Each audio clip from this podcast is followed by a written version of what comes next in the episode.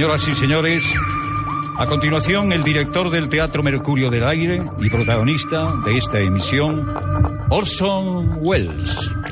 Ahora sabemos que en los primeros años del siglo XX, nuestro planeta estaba siendo observado muy atentamente por inteligencias superiores a las del hombre aunque también tan mortales como las nuestras.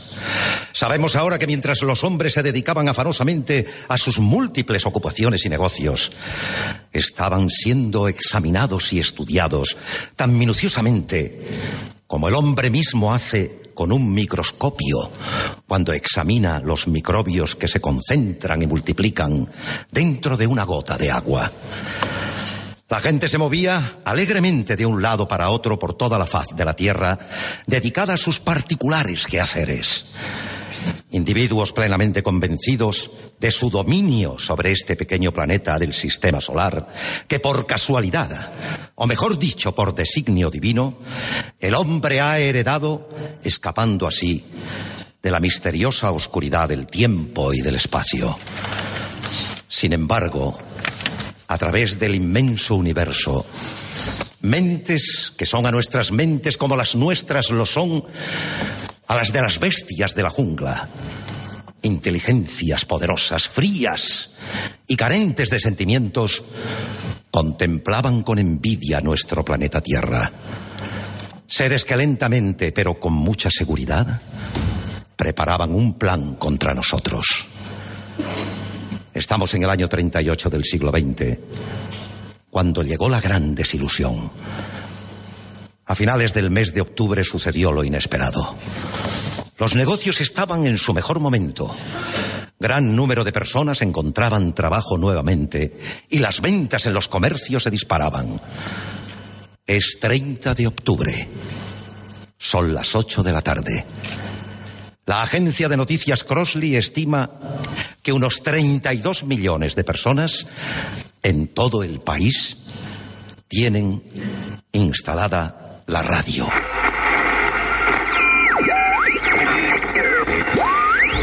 Durante las restantes 24 horas, sin cambios apreciables en la temperatura, se anuncia una ligera perturbación atmosférica de origen indeterminado sobre Nueva Escocia, que motivará que una baja presión penetre rápidamente hacia los estados del noroeste, acompañada con posibles lluvias y vientos huracanados.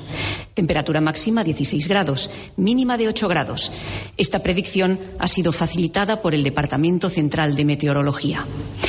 Ahora nos trasladamos al salón del Hotel Meridian Plaza en el mismo centro de Nueva York para que puedan escuchar ustedes la música que esta noche va a interpretar Ramón Raquelo y su orquesta.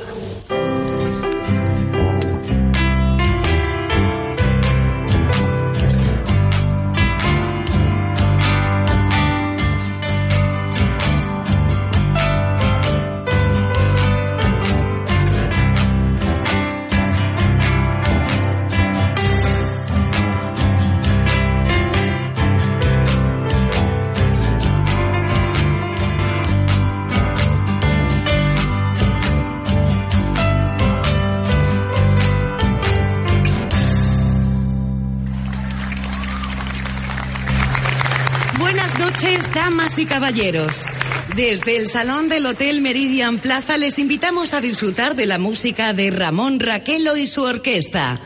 Con un toque de sentimiento español, Ramón Raquelo interpreta La Comparsita.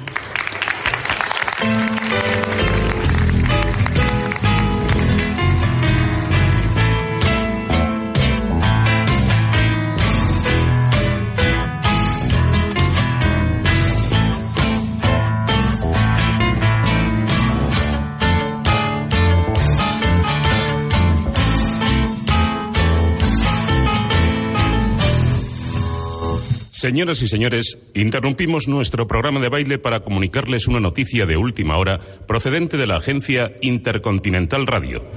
A las 8 menos 20 hora central, el profesor Farrell del Observatorio de Mount Jennings de Chicago, Illinois, comunica que se han observado en el planeta Marte algunas explosiones de gas incandescente que se suceden a intervalos regulares. El espectroscopio revela que se trata de hidrógeno y que este gas se dirige en dirección a la Tierra con enorme rapidez. El profesor Pearson del Observatorio de Princeton, confirma las observaciones del profesor Farrell y describe este fenómeno como si se tratara de llamaradas de color azul disparadas por un arma de fuego. Continuaremos informando. Ahora volvemos nuevamente a la música de Ramón Raquelo que está tocando para ustedes desde el salón del Hotel Meridian Plaza de Nueva York.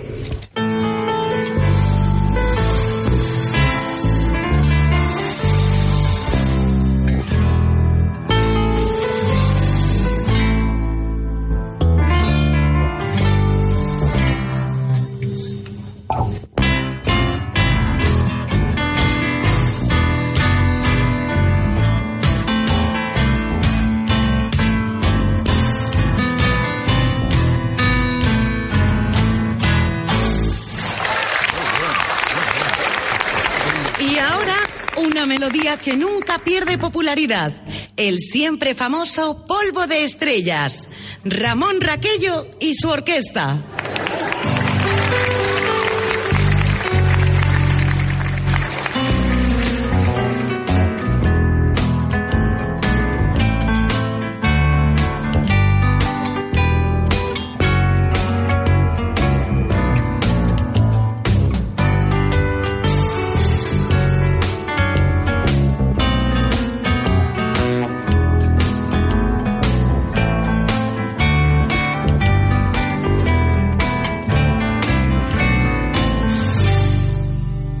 Señoras y señores, continuando con las noticias ofrecidas a ustedes hace unos instantes en nuestro último boletín, les comunicamos que el Departamento Meteorológico del Gobierno ha solicitado a los más importantes observatorios de la nación que mantengan su vigilancia sobre cualquier otra perturbación que pudiera ocurrir en el planeta Marte. Debido a la anormal naturaleza de estos sucesos, vamos a realizar una entrevista al prestigioso astrónomo profesor Pearson, que les explicará su punto de vista con relación a estos sucesos.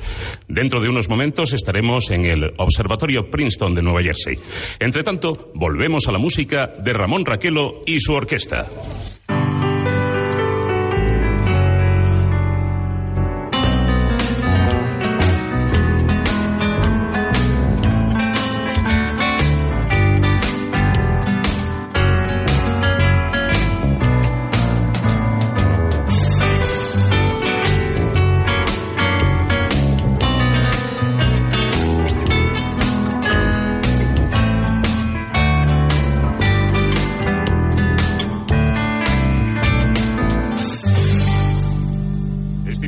Tal como les anuncié, nos trasladamos al observatorio de la localidad de Princeton, en Nueva Jersey, donde nuestro reportero Carl Phillips va a entrevistar al famoso astrónomo profesor Pearson con relación a las recientes explosiones producidas en el planeta Marte. Sí, me comunican desde control que ya estamos en conexión con Princeton. Adelante, Carl Phillips. Buenas noches, señoras y señores. Les hablo desde el Observatorio de Princeton, en Nueva Jersey. Me encuentro en este instante en una gran sala semicircular totalmente oscura y que llama la atención por su larga ranura en la bóveda del techo. A través de esta abertura puedo contemplar el cielo lleno de estrellas. Sus luces se reflejan sobre el complejo mecanismo del enorme telescopio instalado aquí. Los ligeros ruidos de tic-tac que oyen ustedes no son otra cosa que las vibraciones de su preciso mecanismo de relojería. El profesor Pearson está de pie, justamente encima de mí, sobre una alta plataforma, mirando a través de la lente gigantesca. Les ruego, señoras y señores oyentes, que tengan un poco de paciencia por las posibles interrupciones que pueda haber durante la entrevista. El profesor Pearson no puede dejar de atender su trabajo. Está en situación de alerta permanente por la importancia de los acontecimientos. Entenderán ustedes que esté muy atento a cualquier comunicación que pueda recibir en cualquier instante. Tiene las líneas abiertas con destacados centros astronómicos de todo el mundo. Eh, profesor. Sí. profesor, ¿podríamos comenzar la entrevista? Cuando usted guste, señor Phillips. Profesor, ¿sería tan amable de contar a nuestros oyentes qué es lo que está observando exactamente en el planeta Marte a través de su telescopio? En este mismo momento, señor Phillips, no se nota nada extraordinario. Un disco rojo flotando en el cielo azul y franjas transversales que le cruzan el disco. son claramente perceptibles porque Marte se encuentra ahora, por su trayectoria orbital con el Sol, en el punto más cercano con respecto a la Tierra. Ah, o sea, en su opinión, profesor Pearson, eh, ¿qué representarían estas franjas transversales? Puedo asegurarle, señor Phillips, que no son canales, aunque esta sea la, la creencia popular Ya. y de quienes imaginan que Marte puede estar habitado. Desde un punto de vista científico, las franjas mencionadas deben considerarse sencillamente como el resultado de las condiciones atmosféricas singulares de este planeta. ¿Está usted convencido, profesor, como hombre de ciencia que es, que no existe en Marte vida inteligente tal como nosotros la entendemos, claro? Puedo asegurarle que las probabilidades son de mil contra una. Ya, pero no obstante, ¿cuál sería su opinión sobre esas erupciones gaseosas extrañas que ocurren en periodos regulares en la superficie del planeta? No tengo aún un análisis sobre ello, señor Phillips. Habrá que estudiar detenidamente este fenómeno. Ya, entiendo, profesor. Eh, em, para una mejor comprensión de nuestros oyentes, ¿podría decirnos a qué distancia de la Tierra se encuentra Marte? A 60 millones de kilómetros aproximadamente. Vaya, 60 millones de kilómetros. Bueno, esa parece una distancia que ofrece cierta seguridad. Eh, señoras y señores, en estos momentos le están pasando una nota al profesor Pearson. Discúlpeme un momento. Sí. Eh, disculpe un momento, señor Phillips.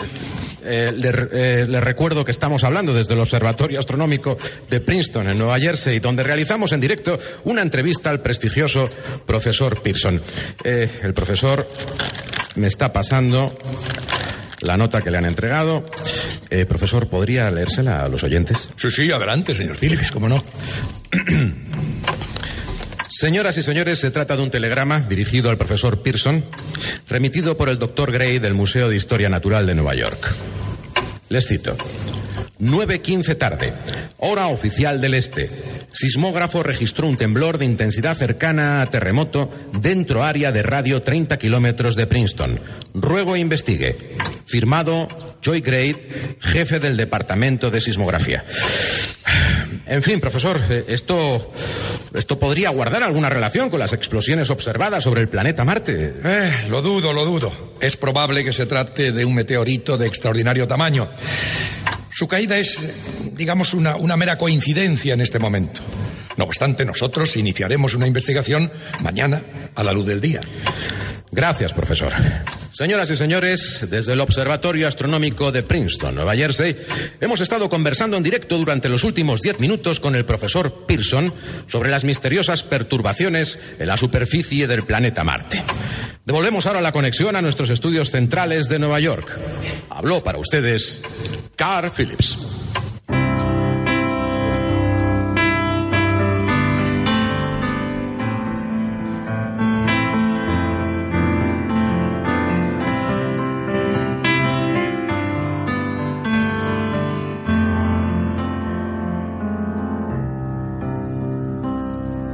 Señoras y señores, nos llega un despacho de la Agencia Intercontinental Radio de Toronto, Canadá.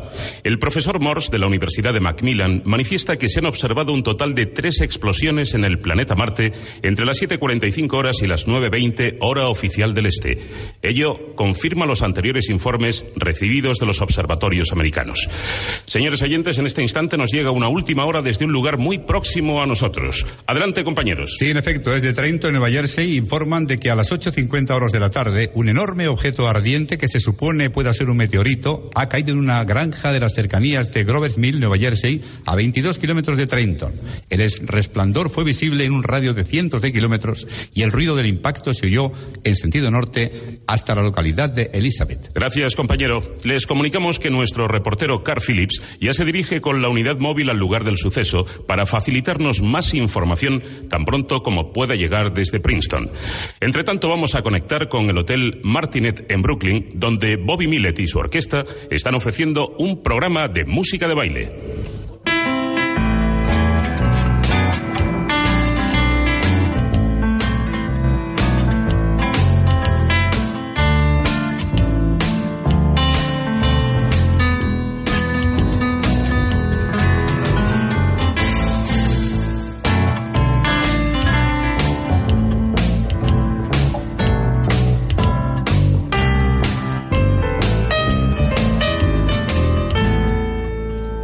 Atención, señores oyentes, interrumpimos nuestra emisión musical. Conectamos ya con Grover's Mill, Nueva Jersey. Adelante, Carl Phillips. Señoras y señores, les habla nuevamente Carl Phillips desde la granja Wilmut, en Grover's Mill, Nueva Jersey. El profesor Pearson y yo hemos hecho el camino desde Princeton hasta aquí al tener conocimiento de los hechos relatados. Eh, bueno, tengo...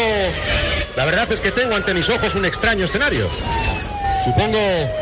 En fin, supongo que lo que, tengo delante de mí semienterrado en un enorme agujero es un artefacto que ha debido caer con una fuerza impresionante según se aprecia en el enorme cráter que ha producido. El terreno, amigas, amigos, está cubierto por los trozos del árbol con el que ha impactado. Lo que yo puedo ver de, de, de, de ese extraño objeto no tiene parecido alguno con un meteorito. Voy a hacerle una pregunta al profesor Pearson, lo tengo aquí a mi lado. Profesor, Dígame, ¿qué diámetro cree usted que tiene? unos 30 metros. Unos 30 metros. El metal de la cubierta es como... Bueno, tampoco he visto nada parecido a esto en toda mi vida. Eh, eh, su color es algo así como eh, blanco amarillento. Algunos curiosos están empujando para acercarse. A pesar de los esfuerzos de la policía que tiene acordonada toda la zona, no pueden contener a la gente que se está que se está colocando delante de mí y no me deja ver nada de lo que ocurre. Hagan el favor. Agente, ayúdeme. ¡Échense a un lado! ¡Apártense! ¡Aparten! ¡Solo puede pasar la prensa! Mientras la policía despeja la zona, nosotros tenemos aquí al propietario de la granja, el señor Wilmuth. Estoy seguro que tendrá cosas muy interesantes que añadir a lo que les estamos contando. Señor Wilmuth, acérquese. ¿Sería tan amable de contar a nuestros radioyentes lo que usted vio cuando cayó el extraño objeto justamente en la parte posterior de su casa, creo? Por favor, acérquese un poquito más. Sí, eh, yo estaba. Yo estaba como. Estaba oyendo la, la radio. No, no, pero venga. Sí, dígame, dígame. Venga, dígame. venga usted un poco más cerca Dígame, del dígame, micrófono, hombre. sí. ¿Qué, qué, qué decía? ¿Qué decía? Más cerca, hable más Sí, alto. a ver, ahí- No lo allí. entendemos. Dígame, dígame, dígame, dígame. Eh, por favor, Sí, cuéntenos. sí. Pero, a ver, yo, yo le decía, eh, le decía que, que, que- que yo estaba en la gama, estaba como, como contrapuesto. Sí. ¿eh? Estaba como, como un poco adormilado ahí, ¿no? Mira, Porque yo siempre me acuesto escuchando la radio, ¿eh? Siempre, siempre. Y estaba hablando un, un señor, un profesor, hablaba de Marte.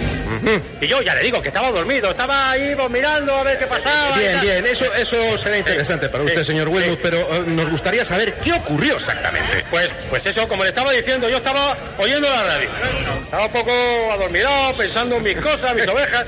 Y entonces fue cuando yo, yo, yo escuché eso sí, un gran ruido. Sí, sí, sí, señor Wilmuth, pero ¿qué vio usted entonces?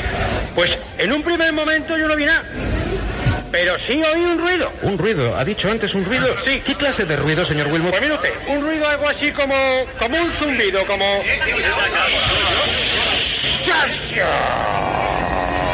Algo parecido a un cohete de los que tiramos en la feria. ¿Y luego qué? Pues mire, luego me acerqué a mirar por la ventana y juraría que estaba, que estaba soñando, Dios mío. ¿Y qué más? Cuente, cuente. Pues, pues mire usted, mm, vi una especie como, como de rayo o luz, así como de color verdoso, Ajá. y luego... ¡pum! Algo que se estrelló fuertemente contra la tierra y el temblor... Bueno, eso debió asustarle mucho, ¿no, señor Wilmuth? Pues mire usted, asustarme, asustarme, no. Más bien me puse un poco de los nervios porque, joder, coño, mire cómo me han dejado la granja. Sí, eh, bueno, gracias, señor Wilmuth. No, ¿quiere que le diga gracias. cómo han quedado los pavos? Eh, los pavos. Ni pasión de gracia no vale, todos quemados. Eh, lo sentimos mucho, señor Wilmuth. Muchísimas ¿Quiere que le gracias. diga cómo está la parte de atrás? Eh, Bueno, dígalo, pero rápidamente porque tenemos que seguir con la transmisión. polvo también, echa polvo. Gracias, señor Wilmuth. Señoras y señores, acaban de oír ustedes al señor Wilmuth, propietario de la finca, donde este extraño objeto volante acaba de impactar. Les traslado a ustedes exactamente el ambiente que tiene este, este fantasmagórico lugar. Hay cientos de coches que se encuentran estacionados en un terreno próximo a nosotros. La policía trata de contener la avalancha de vehículos que desde la carretera se dirigen hacia esta granja, pero no pueden hacer nada. Ahora mismo lo estamos viendo perfectamente. Desde aquí están rompiendo el cordón policial de uno y a otro lado. Los faros de los coches proyectan una intensa luz sobre el gran agujero donde el objeto se encuentra medio enterrado. Amigas, amigos, algunos de los curiosos más arriesgados se atreven incluso a llegar hasta el borde del hoyo. Sus siluetas se distinguen muy bien por el resplandor del metal. Un hombre se está acercando para tocar el objeto. La policía se lo impide. Señoras y señores, del extraño aparato sale ahora un ruido. Señores, un ruido que les llega a todos ustedes con mucha nitidez. Es un extraño sonido que parece salir desde dentro del objeto. Voy a aproximar más el micrófono. Ahora estoy a unos 5 metros aproximadamente de distancia del agujero. Escuchen.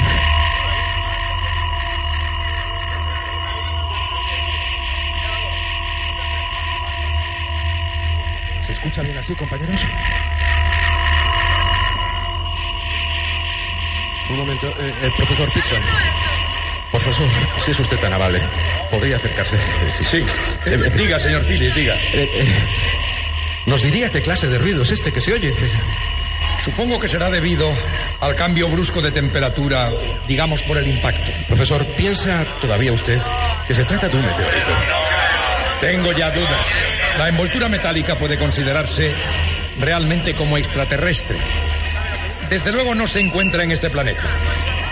Asimismo es normal que al entrar en la atmósfera de la Tierra, el fuerte roce origine innumerables agujeros en la superficie de los meteoritos. Pero este objeto presenta una envoltura totalmente lisa y, y según se aprecia, es de forma cilíndrica. ¡Un momento! Algo sucede. Señoras y señores, esto es increíble. El extremo superior del cilindro está comenzando como a... a- La cabecera empieza a dar vueltas como un tornillo. El objeto debe estar hueco según observamos. Es muy extraño lo que está pasando. Intentaré situarme lo más cerca posible para seguir narrándoles este suceso.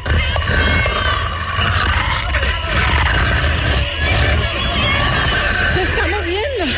Miren, la maldita cosa esa se está desenroscando. ¡Échense atrás, fuera! ¡Ahí! ¡Atrás, atrás, digo! ¡Atrás! Tal vez haya seres dentro que tratan de salir. ¡Atrás! ¡Atrás, digo! Pero ¿qué ¡Echen a esa gente viendo? atrás! Está el rojo vivo.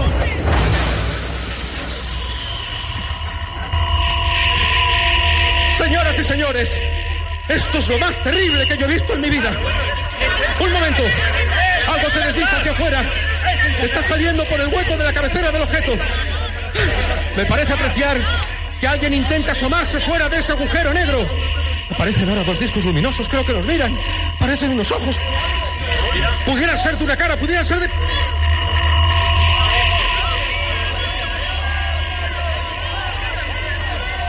Señoras y señores, algo se arrastra como serpenteando fuera del aparato. Parece una serpiente grisácea. Ahora otra más. Y otra. Y otra. No, no, no. No, no, no. Son realmente tentáculos. Es, una criatura. Es una criatura grande, may- mayor que un oso. Su, su- su- su- cuerpo es muy brillante, pero esa cabeza es algo indescriptible. Los ojos de este extraño ser son negros. Brillan como los del. No, no sé, la, la- la boca tiene forma de V. Por la que este monstruo tiene dificultad para moverse, amigos, y parece que su enorme peso lo aplasta, o tal vez sea la fuerza de nuestra gravedad. ¡Atención! ¡Se está levantando!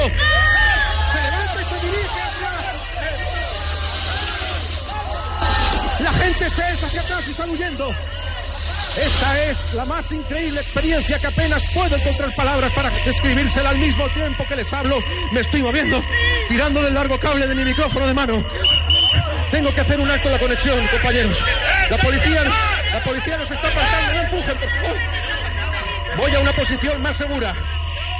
Compañeros, mantenedme la conexión. Os pediré paso en unos instantes.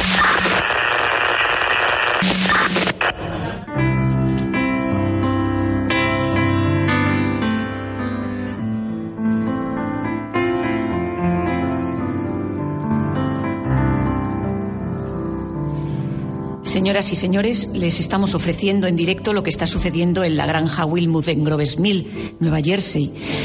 En unos momentos estaremos de nuevo con nuestro compañero Carl Phillips.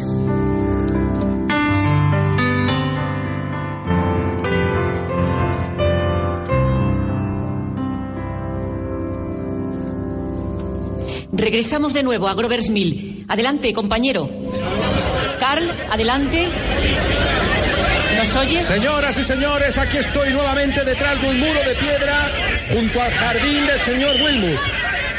Desde aquí, a duras penas, puedo abarcar todo el escenario de lo que está ocurriendo en Gloversmill. Decirles que ha llegado más policía. Cerca de 30 agentes están rodeando el gran hoyo provocado por el extraño objeto. Ahora ya no es necesario retirar a la gente. El miedo hace que todos guarden o guardemos una distancia prudencial. Ese extraño animal que salió de la cápsula ha vuelto a su agujero. Aquí hay un capitán de policía que está charlando con el profesor Pearson. El profesor da, vueltas cerca del agujero estudiando el objeto mientras el capitán y dos policías avanzan sosteniendo algo, algo entre sus manos, un pañuelo blanco. Parece atado a un palo muy largo. Es, sí, sí, es una bandera blanca. Una bandera de paz. Confiemos que esos seres sean capaces de saber lo que significa. ¡Esperen! ¡Algo ocurre! ¡Atención! Una forma encorvada se levanta del hoyo. Me parece distinguir algo parecido a un, fino, fino, rayo de luz dirigido contra una especie, no sé, de, de espejo, pero... ¿Pero qué es esto?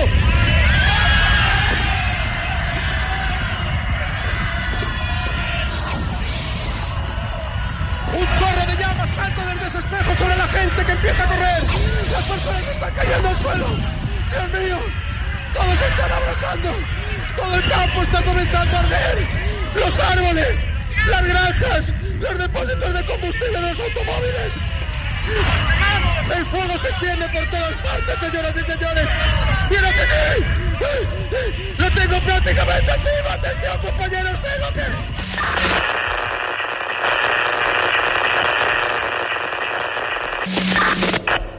Señores oyentes, por causas que se nos escapan no podemos continuar transmitiendo para ustedes desde Grovers Mill. Se han producido ciertas dificultades en nuestra unidad móvil desplazada allí. Eh, sin embargo, intentaremos conectar de nuevo lo antes posible. Entre tanto, les ofrecemos una nueva última hora al respecto procedente de San Diego, California. Adelante, sala de teletipos. El reputado astrónomo profesor Indelkofer, durante una cerna reunión de la Sociedad Astronómica de California, ha expresado su opinión sobre las explosiones en el planeta Marte, en el sentido de que no son nada más que agudas perturbaciones de carácter volcánico en la superficie del planeta. A continuación hacemos una breve pausa musical.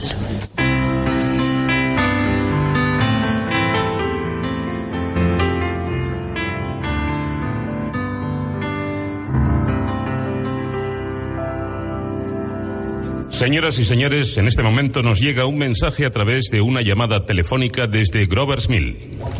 Sí, atención, me dicen que unas 40 personas, entre ellas varios soldados, yacen muertos en un campo al este del pueblo de Grover's Mill. Los cadáveres están totalmente calcinados e irreconocibles. Me comunican también que tenemos una importante conexión con... Eh, sí, sí. Sí, perdón. Les ofrecemos a continuación las palabras del general de brigada Montgomery Smith, comandante militar de Trenton, Nueva Jersey.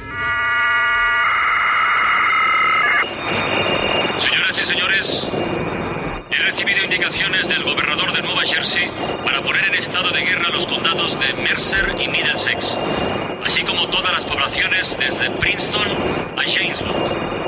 Nadie, repito, nadie podrá entrar dentro de los límites de este área si no dispone de pase especial expedido por las autoridades.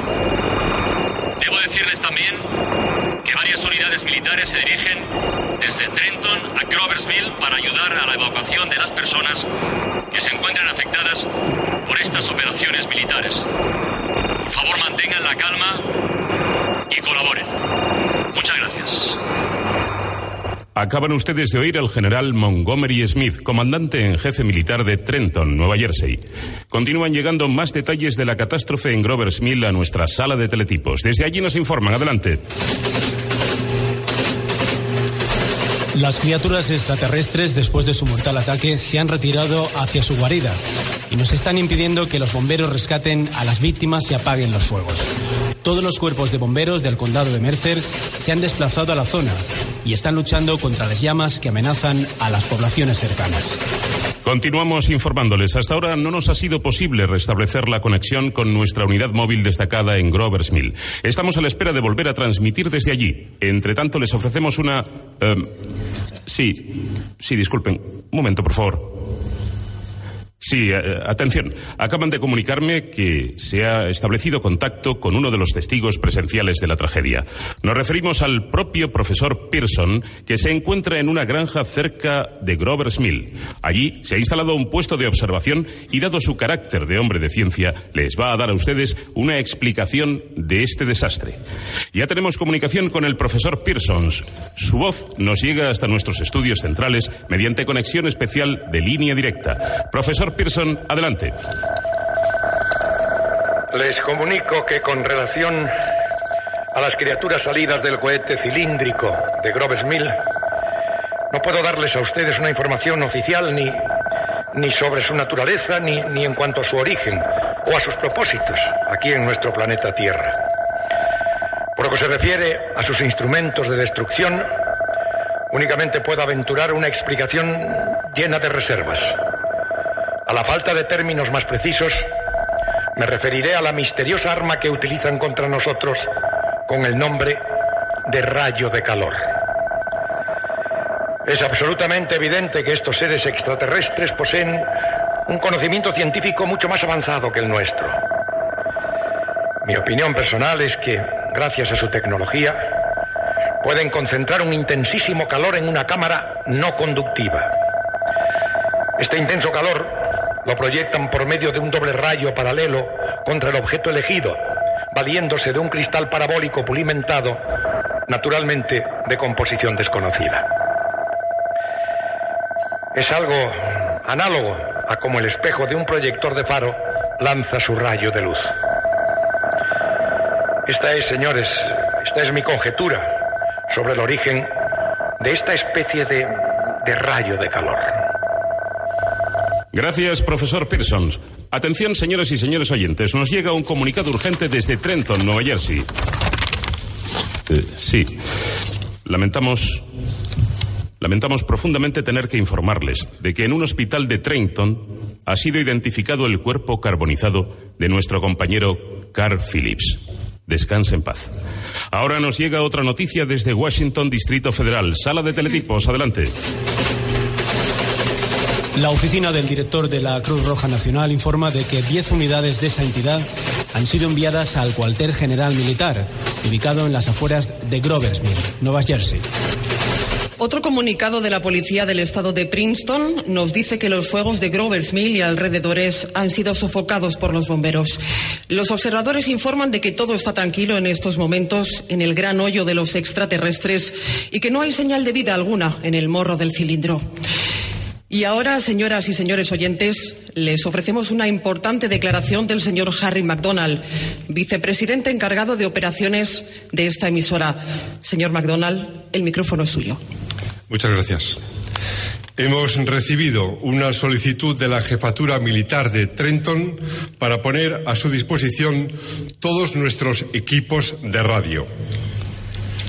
Dada la gravedad de la situación nacional y estimando que la radiodifusión debe estar siempre al servicio del interés público, hemos acordado facilitar al ejército de Trenton todos nuestros medios técnicos. Gracias, señor vicepresidente.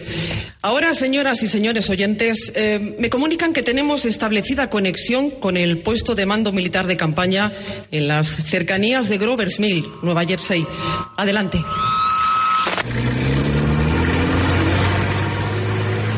Les habla el capitán Lansing de la Brigada de Transmisiones Militares de la Guardia Nacional, desde el campo de operaciones, en la localidad de Grover's Mill.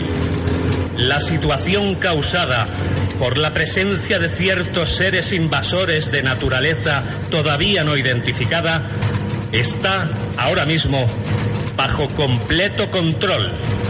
El extraño objeto cilíndrico, localizado en un hoyo, se encuentra debajo de nuestra posición y está en estos momentos rodeado por ocho batallones de infantería suficientemente armados con rifles y ametralladoras y sin la necesidad de artillería pesada.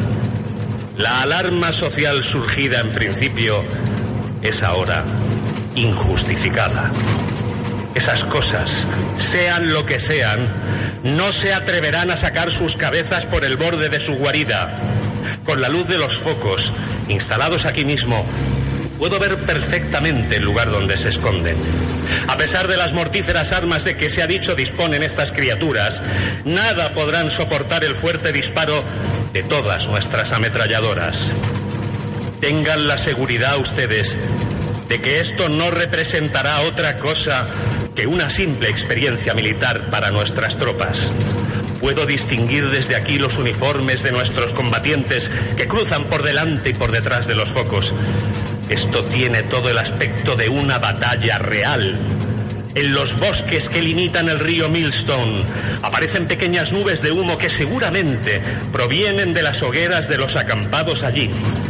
Es posible que pronto comience nuestra acción militar. Veo que ahora mismo una de las compañías se despliega por el flanco izquierdo. El ataque es ya inminente y... Un momento. Advierto algo en el morro del cilindro. No, no es más que una sombra. Es una sombra. En este momento las tropas ya están muy cerca de la granja de Wilmouth. Siete mil soldados se aproximan cerrando el cerco. No, no, no, no. No era una sombra. Es algo que se mueve de metal sólido.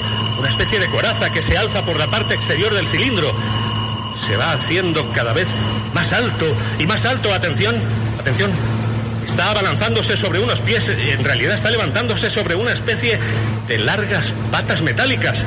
En estos momentos está alcanzando una altura por encima de los árboles. Los proyectores lo enfocan. ¡Esperen!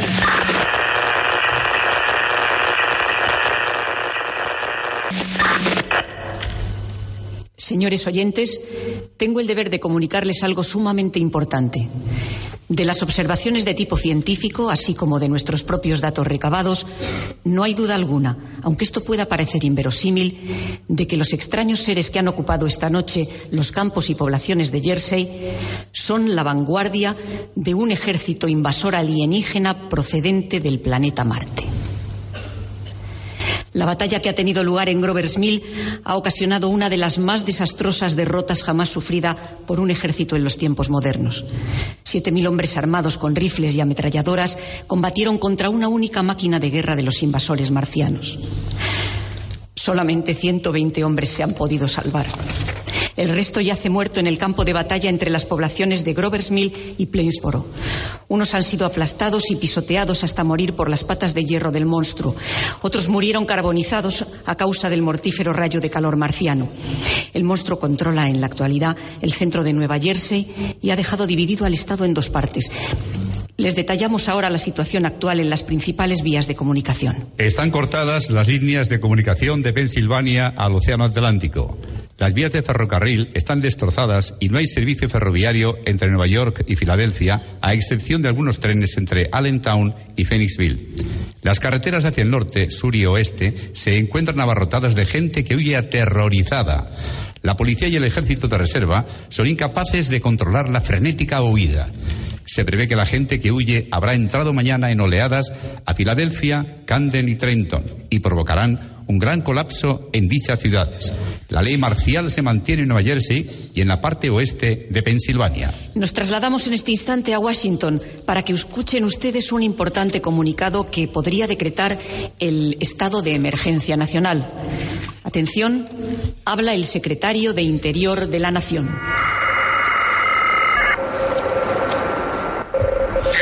De esta nación, no trataré de ocultar la gravedad de la situación por la que atraviesa este país ni la constante preocupación del gobierno en proteger las vidas y propiedades de la población. Sin embargo, deseo inculcar en vosotros, ciudadanos de a pie y funcionarios públicos, a todos en general, la urgente necesidad de conservar la calma y de contribuir a ella con vuestros recursos.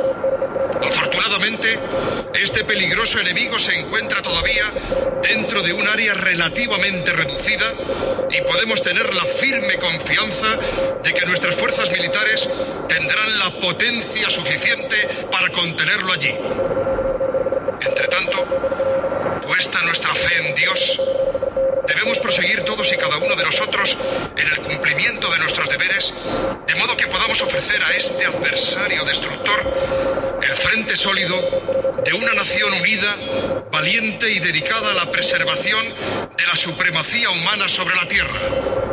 Gracias. Acaban de oír ustedes desde Washington al secretario de Interior, que ha anunciado el estado de emergencia nacional. Son numerosísimos los despachos de agencia que nos llegan a cada instante y se van amontonando aquí, en nuestro estudio. Nos informan ahora que la parte central de Nueva Jersey está incomunicada por radio a causa de los efectos del rayo de calor de las criaturas extraterrestres sobre las líneas de alto voltaje y los equipos eléctricos. Aquí tenemos otro despacho de agencia transmitido desde Nueva York. Se reciben telegramas de instituciones científicas inglesas, francesas, alemanas, todas ofrecen su colaboración. Los astrónomos informan de que se producen continuadas explosiones de gases a intervalos regulares sobre el planeta Marte. La mayoría de nuestros comunicantes opinan que el enemigo trata de enviar refuerzos de nuevos cohetes con máquinas de guerra. Se han hecho tentativas para localizar al profesor Pearson en Princeton, que ha estado observando a los marcianos desde muy cerca.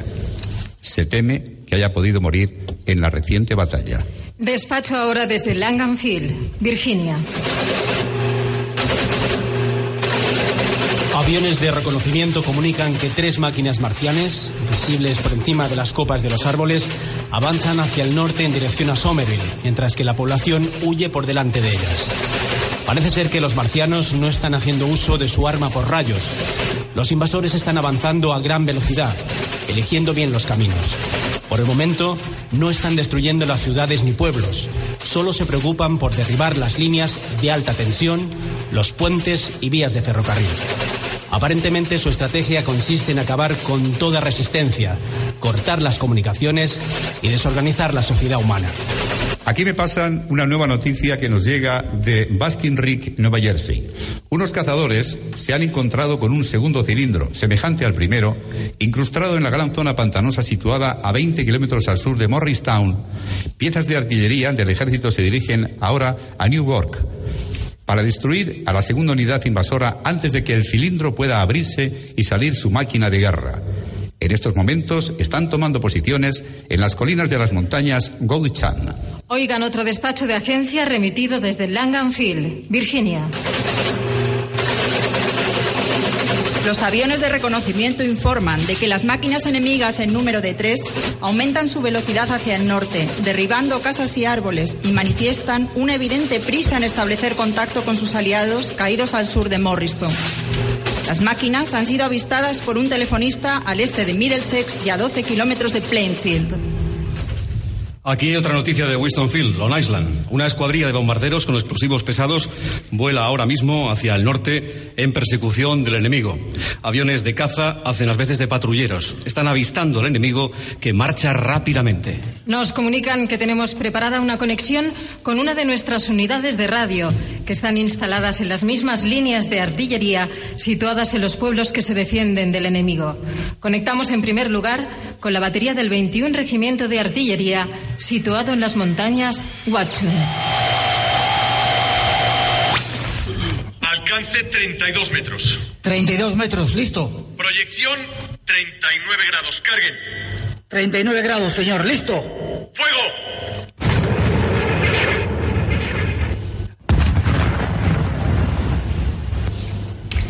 Corregir 128 metros a la derecha. Desviación 31 metros. 31 metros, listo. Proyección 37 grados. Carguen. 37 grados, listo, señor. ¡Fuego!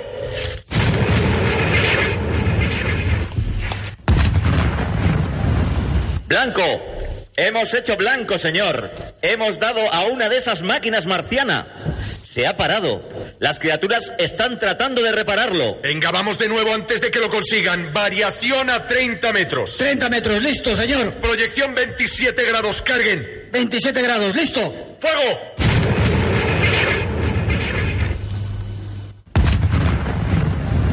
No puedo ver el impacto del proyectil, señor. Hay una gran nube de humo. ¿Humo de qué clase? Humo negro, señor. Se acerca hacia aquí, viene muy pegado al suelo y avanza rápidamente. Pónganse todas las caretas antigas.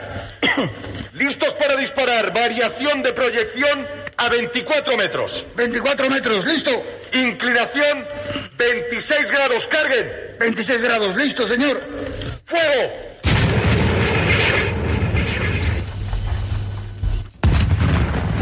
Observador, deme datos del impacto. Sigo sin ver nada, señor, sigo sin ver nada. El humo lo tenemos encima. Les he dicho que se pongan todos las caretas antigas. Preparen de nuevo. Preparen de nuevo el disparo artillero. Proyección a 24 metros. 24 metros, listo. Inclinación a 22 grados. ¡Carguen!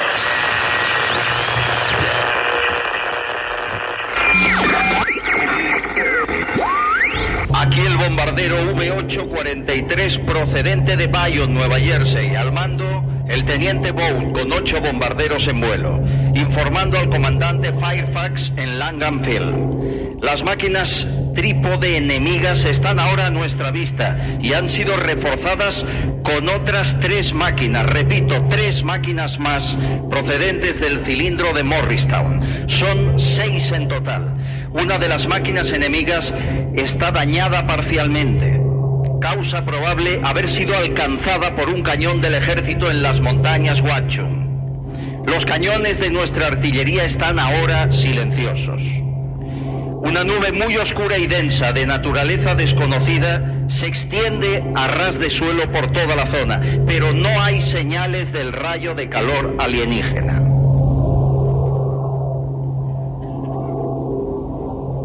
El enemigo se está dirigiendo al este, cruzando el río Pasaic hacia los pantanos de Jersey. Sí, va hacia los pantanos.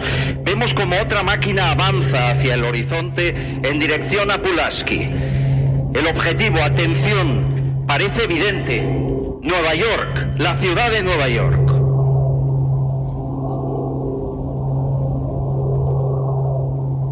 Atención, estamos observando cómo los invasores están derribando ahora mismo una central eléctrica de alto voltaje. Las máquinas extraterrestres se concentran ahora. Ahora es el momento adecuado para proceder a nuestro ataque. Atención, nos disponemos a lanzarnos sobre el enemigo.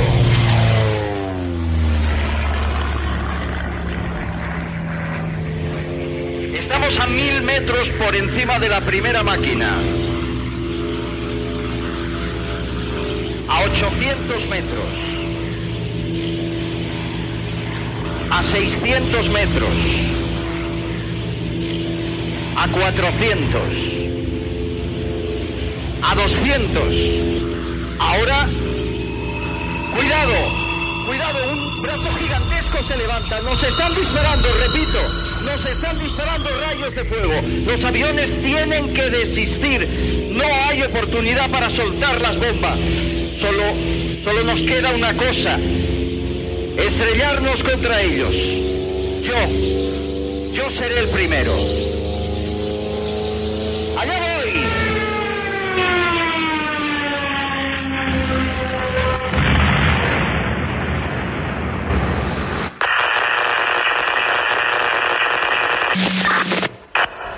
Aquí Bayonne, Nueva Jersey, llamando a Langham Field. Aquí Bayonne, Nueva Jersey, llamando a Langham Field. Adelante, por favor. Adelante, por favor. Aquí Langanfield, cambio. Ocho bombarderos del ejército han entrado en combate con las máquinas trípode del enemigo. Están sobre las llanuras de Jersey. Todos los aviones han sido derribados por los rayos de calor. Se han estrellado todos contra el suelo. Solo una máquina del enemigo ha quedado destruida. El invasor está ahora lanzando grandes descargas de humo negro en dirección a... Atención, atención. Al habla desde Nevar, Nueva Jersey. Aquí Nueva Jersey. Una nube negra de gases venenosos se está extendiendo desde los pantanos de Jersey. Alcanza ya la calle sur. Son inútiles las mascarillas antigas. Se insta a la población a que se retire a espacios abiertos. Los automóviles deben coger las carreteras número 7, 23 y 24. Eviten las áreas congestionadas. El humo está extendiéndose sobre Raymond Boulevard. Cambio. 2X2L, llama CQ. 2X2L, llama CQ. Nadie contesta. 2X2L, llama a 8X3R. Atención, 8X3R. Aquí 8X3R. Contesta 2X2L. Cambio. ¿Cómo es la recepción? ¿Cómo es la recepción, K, por favor? ¿Dónde estás? 8X3R. ¿Qué pasa? ¿Dónde estás? Cambio.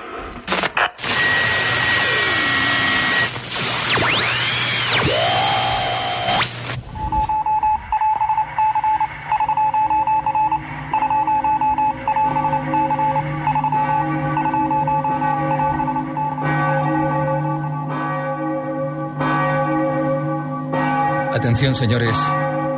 Soy Michael Donovan. Acabo de incorporarme a la emisión porque todos mis compañeros han muerto. Me encuentro transmitiendo con dificultad desde la azotea del edificio de nuestra emisora en Nueva York. Las campanas que oyen ustedes son para avisar a la población que debe evacuar la ciudad ante la llegada de los marcianos. En las últimas horas, unos 3 millones de personas aproximadamente ya han salido a las carreteras dirección norte por la avenida del río Hutchinson, ya que todavía permanece abierta el tráfico rodado. Por favor, se recomienda que eviten los puentes que llevan a Long Island, pues se encuentran absolutamente colapsados. Todas las comunicaciones con la costa de Nueva Jersey han quedado cortadas. No quedan más defensas. Nuestro ejército ha sido aniquilado, la artillería, la aviación, todo ha sido destruido por los invasores. Esta puede ser nuestra última emisión. Aguantaré aquí hasta el final. Desde aquí, desde aquí puedo ver la gente que se refugia en la catedral. El pánico se ha adueñado de la población. Lanzo mi mirada a la parte baja del puerto. Veo toda clase de barcos llenos de gente que ha decidido huir por mar. Sí, los primeros barcos salen ya del muelle. Oigo ahora sus sirenas. Escuchen.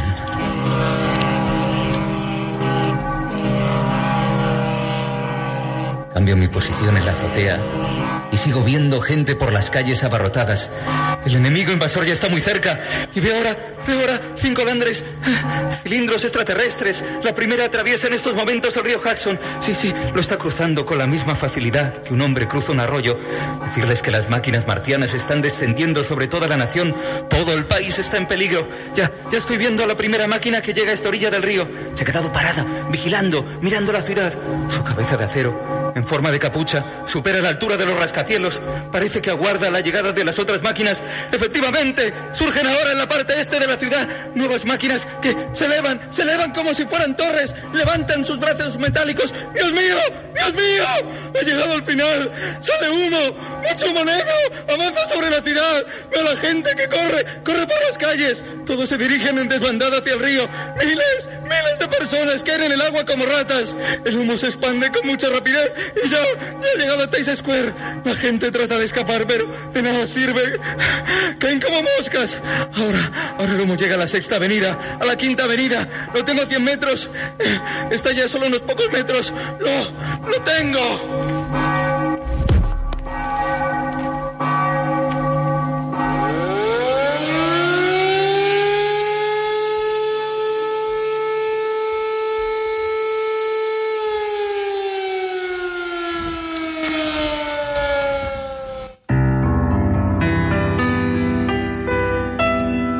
Escuchando en la CBS un programa de Orson Welles y su teatro Mercurio del Aire, basado en una adaptación de la novela La Guerra de los Mundos, de H.G. Wells. La emisión continuará después de una breve pausa. Atención a todos nuestros oyentes. Repetimos, escuchan La Guerra de los Mundos, de H.G. Wells, interpretada por Orson Welles y su teatro Mercurio del Aire. Aquí la Columbia Broadcasting System.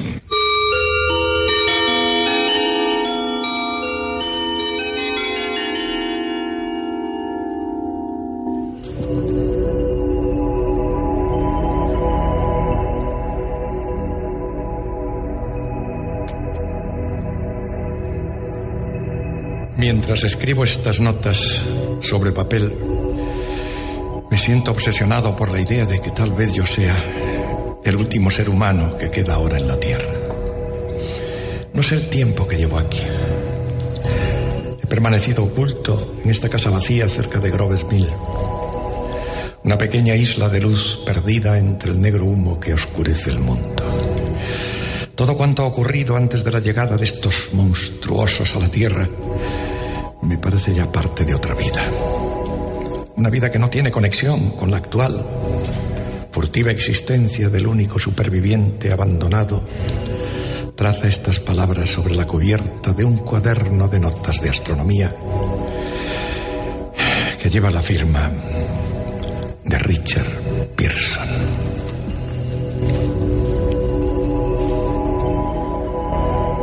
Contemplo mis manos ennegrecidas, mis zapatos destrozados, mi traje hecho jirones y, y me esfuerzo en relacionar todo con un profesor que vivía en Princeton y que en la noche del 30 de octubre miraba a través de un telescopio una explosión muy luminosa de tonalidad anaranjada en un lejano planeta. Mi mujer, mis colegas, mis alumnos, mis libros, eh, mi observatorio, mi, mi mundo.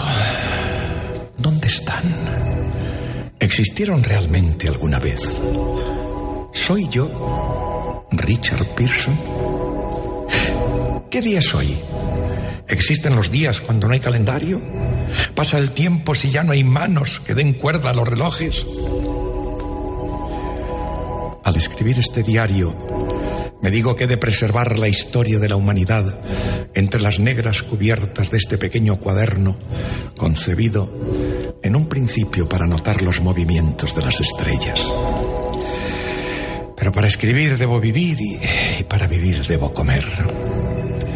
Me he encontrado en la cocina pan enmohecido y una naranja no en muy mal estado para poder comerla. Desde la ventana me mantengo vigilante y, en ocasiones puedo distinguir a algún marciano que, que sobresale del humo negro. Pero sin embargo hay una total quietud. El humo todavía rodea la casa en la que estoy. Desde una esquina puedo comprobar cómo sus enormes piernas metálicas casi rozan la casa. Es una máquina enorme.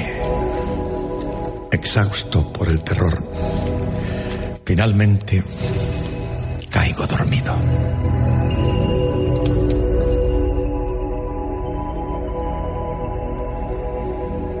Veo que amanece un nuevo día. El sol proyecta su luz contra mi ventana. Compruebo que la negra nube de gas ya se ha desvanecido y, los prados se extienden hacia el norte. Parecen como, como si una tormenta de nieve negra hubiera descargado sobre ellos. Me arriesgaré a salir de la casa hacia la carretera. No hay tráfico alguno. Por todos lados veo coches destrozados y cuerpos carbonizados. Me dirijo hacia el norte. Por alguna razón me siento más seguro siguiendo los pasos de esos monstruos que escapándome de ellos, aunque naturalmente me mantengo siempre en alerta. Me acerco a un castaño. No le ha afectado el humo mortal. En octubre las castañas están maduras. Llenaré de ellas mis bolsillos. Debo conservar la vida. Advierto un animal vivo, una pequeña y rojiza ardilla que se mueve sobre la rama de un árbol. La contemplo lleno de un sentimiento de profunda admiración. El pequeño animal vuelve su cabecita y, y, me mira. Creo que en este momento compartimos la misma emoción, la alegría de encontrar a otro ser vivo. Por fin diviso una ciudad. Noto que su aspecto me resulta familiar. Sin embargo, sus edificios aparecen extrañamente recortados y, aplastados, como si un gigante hubiera cortado en rebanadas y de un descomunal manotazo sus más altas torres. ¿Mm? Son las afueras de Newark. Y la ciudad está abandonada, aunque sin destruir del todo. Quizás por algún capricho de los marcianos en su rápido avance. Experimento la rara sensación de que de que estoy siendo vigilado. Algo se agazapa en un portal. Me dirijo hacia allí. Es un hombre. Un hombre armado con con un gran cuchillo. ¿De dónde viene usted? Vengo de, de muchos sitios. Eh, eh, Hace ya tiempo desde, desde Princeton. ¿Princeton? ¿Ah? Eso está cerca de Grover's Mill, ¿no? Sí. Grover's Mill. Allí no hay alimentos. No hay nada que comer. Esta es mi tierra. Toda esta parte final de la ciudad hacia abajo. Hasta el río. ¿Hacia dónde se dirige usted? No lo sé. Creo que estoy buscando personas vivas. Eh, entonces, en su camino no ha encontrado vivo a nadie. No, tan solo un pájaro. Un pájaro vivo.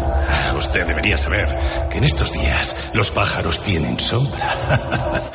Oiga, aquí estamos al descubierto. Vamos a resguardarnos en ese muro y allí hablaremos. Perfecto. ¿Ha visto usted a los marcianos? Sí, sí, sí. Y van dirección a Nueva York. Durante la noche se ve en el cielo el reflejo de sus luces. Exactamente como si todavía viviera gente allí. Por el día no se les puede ver. Hace cinco días un par de ellos llevaban algo muy grande por el aeropuerto. Es como, como si quisieran volar. ¿Volar? Sí, volar. Oiga, amigo. ¿Entonces podemos decir que la humanidad se acabó? Solo quedamos dos, usted y yo. Los únicos supervivientes. Estos monstruos han hecho sucumbir a la nación más grande del mundo. Esas máquinas probablemente seguirán cayendo todas las noches en diversas partes del mundo. No nos queda nada que hacer. Estamos deshechos. Estamos liquidados. ¿Dónde estuvo usted? ¿Llevó uniforme? Sí, ya ves, es lo único que me queda. Yo estaba en el ejército, en la Guardia Nacional. No hubo más guerra que la que hubiera podido existir entre los hombres y las hormigas. Sí, éramos como hormigas comestibles para ellos. Ya me di cuenta. ¿Qué podemos nosotros hacer?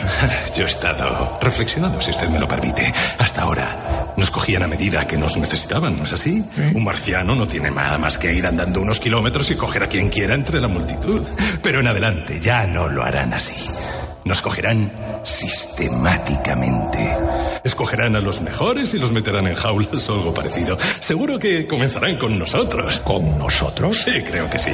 Todo lo que ha pasado hasta ahora es porque no hemos tenido suficiente buen sentido para estarnos quietos. Les hemos estado molestando con nuestros cañones y todas estas pequeñeces. Hemos perdido nuestra cabeza corriendo alocadamente en manadas. Ahora, en vez de andar moviéndonos de forma ciega, tenemos que razonar conforme a la actual situación. Pero, pero si eso fuera así, ¿qué motivos nos quedan para vivir? ¿Os dice? Mire, creo que todo cambiará. Ya no será posible acudir a conciertos musicales, no. Ni tampoco disfrutar de agradables cenas en buenos restaurantes, ¿no? Si son esa clase de cosas las que usted persigue, créame que sería de ingenuos el pensar. ¿Qué nos queda entonces? La vida. Esto es lo que queda. Yo lo que necesito es vivir. Y usted también. No, no vamos a dejarnos exterminar. Yo no quiero dejarme coger, ni que me domestiquen y me ceben como un animal. ¿Y qué es lo que va a hacer usted? Yo voy a combatirlos, justamente siguiendo sus pasos. Mire, tengo un plan. Nosotros, los hombres, como hombres, estamos liquidados. Todavía no lo sé bien, pero tenemos que aprender mucho antes de tomar una decisión. Y tenemos primero que vivir y seguir libres hasta que podamos saber cómo vencerlos. Como ve, lo he meditado bien. Dígame. Dígame realmente todo lo que piensa hacer. Bueno, no todos nosotros tenemos la fuerza bruta de un animal, y así es como debe ser. Por eso, yo le vigilaba a usted. Todos esos oficinistas y obreros que vivían en estas casas no hubieran valido. No tienen coraje para eso. No servían más que para ir de casa al trabajo y del trabajo a casa. Una sociedad en decadencia. He visto centenares de ellos corriendo como animales para llegar a tiempo al trabajo, viajando como sardinas en lata en el metro y luego corriendo también por la noche para no llegar tarde a cenar. Todos preocupados por tener un seguro de vida contratado en caso de accidente. Los domingos lo pasan aburridos, pensando en su porvenir. Porvenir. Los marcianos han sido para ellos un buen golpe de suerte. Bueno, parece que ha pensado en todo, ¿no es así? Sí, sí. Pero aún hay algo más. Esos marcianos cogerán a algunos de ellos como animales domésticos y les enseñarán a hacer algunas cosas. ¿Quién sabe? Tendremos que lamentar cuando un niño que ha sido domesticado sea luego sacrificado de mayor. Y no hay que descartar que se entrene a personas para cazar a otras personas. No. Eso no es imposible. O eso es imposible exactamente. Ningún ser humano. Sí, sí, sí, claro que lo haría. Hay muchos hombres que harían esto con mucho gusto. Si uno de ellos viniera a por mí. Entre tanto, entre tanto. ¿Dónde vamos a vivir cuando los marcianos sean totalmente dueños de la Tierra? También me he preocupado por eso, amigo mío. Viviremos bajo tierra. Me he acordado de las alcantarillas. Bajo Nueva York se extienden muchos kilómetros de alcantarillado. Además, hay en el subsuelo bodegas, bóvedas, almacenes subterráneos, túneles del ferrocarril, del metro. ¿Me empieza ya a comprender usted? Mm. Será necesario reunir a un grupo de hombres fuertes. Nada de gente débil. Los inútiles, fuera. ¿Y quiere que yo vaya allí con usted? Bueno, yo le doy a usted una oportunidad para hacerlo. No. Si quiere. No, no discutiremos. No discutiremos por eso. Siga. Y tendremos también que buscarnos lugares bien seguros donde permanecer ocultos, ¿sabe?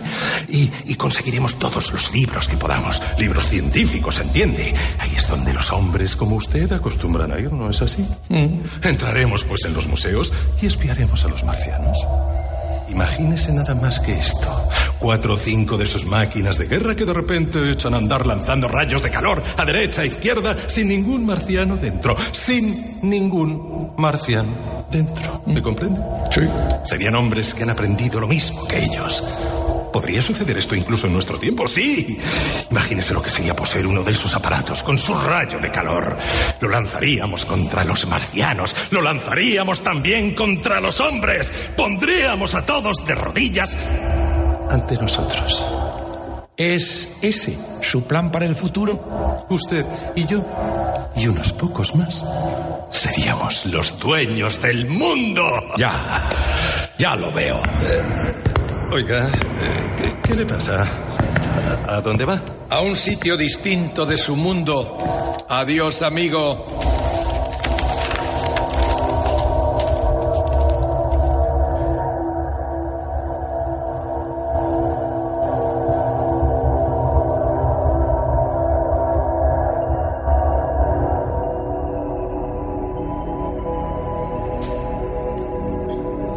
Quiero continuar mi camino para explicar la dimensión de lo que ha pasado. Después de dejar al desconocido militar, llego al túnel Holland. Entro por ese silencioso camino subterráneo, ansioso por conocer la suerte de esta gran ciudad situada al otro lado del río Hudson. Salgo del túnel y me dirijo por Canal Street. Estoy en la calle 14 y vuelvo a encontrar polvo negro y algunos cuerpos. A través de las verjas de los sótanos de algunas casas, percibo un nauseabundo olor que nada bueno presagiaba. Dejo detrás los escaparates silenciosos de las tiendas que muestran sus mudas mercancías a las aceras desiertas. Atrás dejo también el Teatro Capitol, silencioso, negro. Paso por una exposición de objetos de caza en la que una hilera de rifles descargados apuntaban a una fila de patos de madera. Cerca de Columbus Circus veo veo un coche modelo 1938 en escaparates que miran a calles totalmente vacías. Cerca de la terraza del último piso del edificio de General Motors me fijo en una bandada de negros pájaros que dan vueltas en el cielo.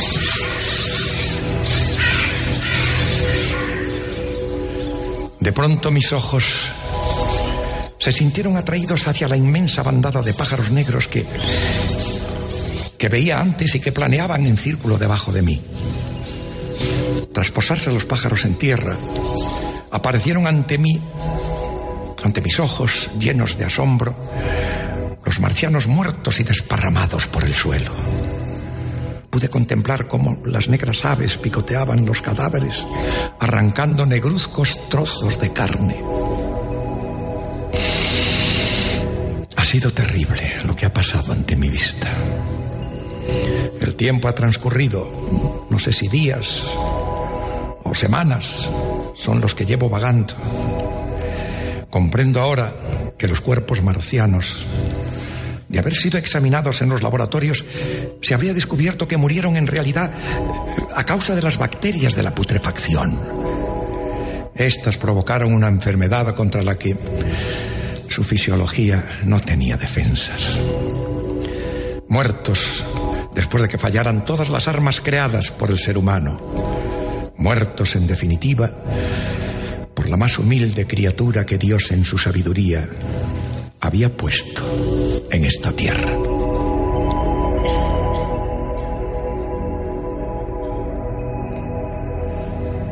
Antes de que cayera el primer cilindro, existía la creencia general de que a través de las largas distancias del espacio no existía otra vida más que la que se encuentra en la insignificante superficie de nuestro minúsculo globo terráqueo.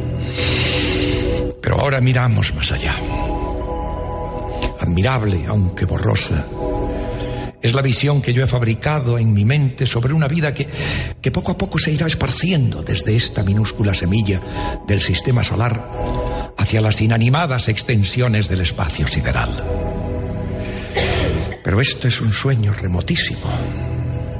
Puede ser que la destrucción de los marcianos sea solamente algo temporal. ¿Quién sabe si tal vez a ellos y no a nosotros les pertenezca el futuro?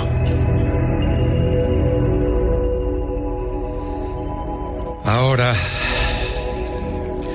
me parece extraño poder estar tranquilamente sentado en mi apacible estudio de Princeton, escribiendo este último capítulo de mis memorias, comenzadas en una granja abandonada de Grover's Mill. Extraño me resulta ahora ver cómo juegan los niños en las calles.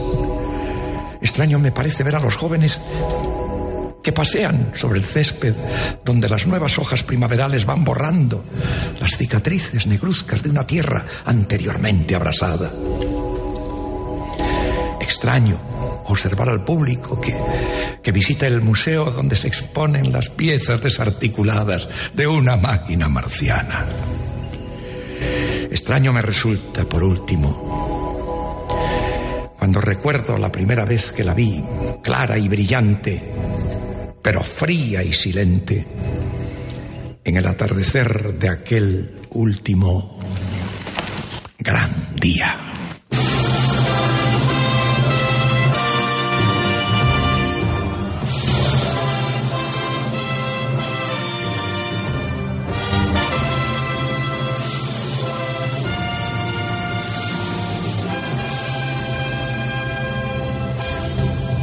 Señoras y señores, les habla de nuevo Orson Welles. Les aseguro que la guerra de los mundos no ha tenido más intención que la de celebrar una simple fiesta. En su versión para la radio, el Teatro Mercurio también se disfrazó con una sábana y saltó desde los arbustos para asustarles en esta noche tan especial. Hemos aniquilado al mundo ante sus propios ojos y destruido totalmente la CBS. Espero que se sientan aliviados al saber que realmente no iba en serio y que nuestra empresa sigue abierta para ustedes, los oyentes. Así que adiós a todos y... Por favor, recuerden al menos hasta mañana la terrorífica lección que aprendieron esta noche. El invasor con cabeza de esfera brillante y sonriente que se encuentra en el salón de sus casas no es otro que un habitante con una calabaza hueca. Y si acaso el timbre de la puerta suena, si suena el timbre de la puerta y al abrir no venga nadie, no será un marciano, no, sino sencillamente Halloween.